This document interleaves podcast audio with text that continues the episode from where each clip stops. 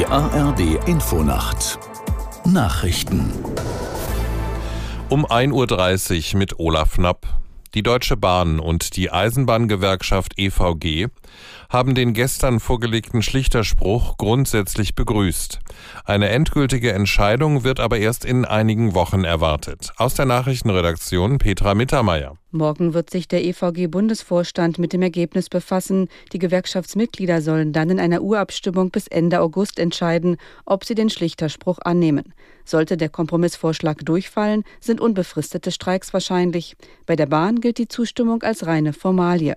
Die Schlichtungsempfehlung sieht unter anderem eine steuerfreie Inflationsausgleichsprämie in Höhe von 2.850 Euro vor und eine Lohnerhöhung um 410 Euro in zwei Stufen bei einer Laufzeit des Tarifvertrags von 25 Monaten.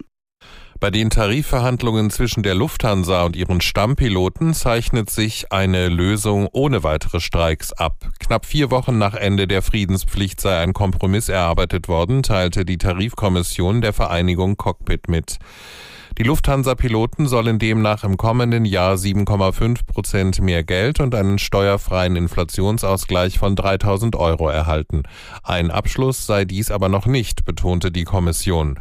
Sie will in einer Abstimmung die Gewerkschaftsmitglieder befragen. Die Lufthansa äußerte sich noch nicht zu einem möglichen Ende des Tarifstreits.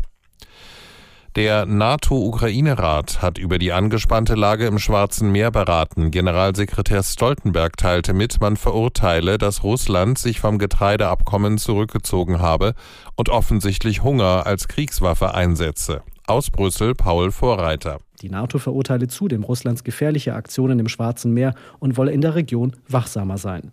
Nach Angaben britischer Militärs bringt sich die russische Schwarzmeerflotte für eine Blockade ukrainischer Häfen in Stellung. Ebenso verurteilten NATO-Länder und die Ukraine die jüngsten russischen Raketenangriffe auf Hafenstädte, darunter Odessa.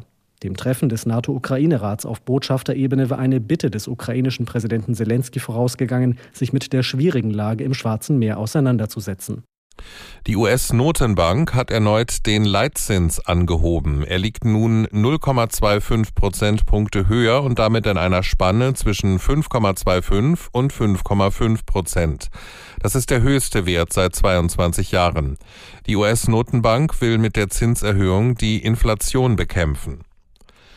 Das Wetter in Deutschland. In der Nacht kaum Wolken und meist trocken, Tiefstwerte 15 bis 5 Grad. Am Tage länger heiter, an der Ostsee Schauer und von Westen her Regenwolken. Maximal 14 Grad im Hochsauerland bis 26 Grad am Kaiserstuhl. Die weiteren Aussichten. Freitag häufig Schauer, im Süden und an der Nordsee freundlicher bei 18 bis 28 Grad.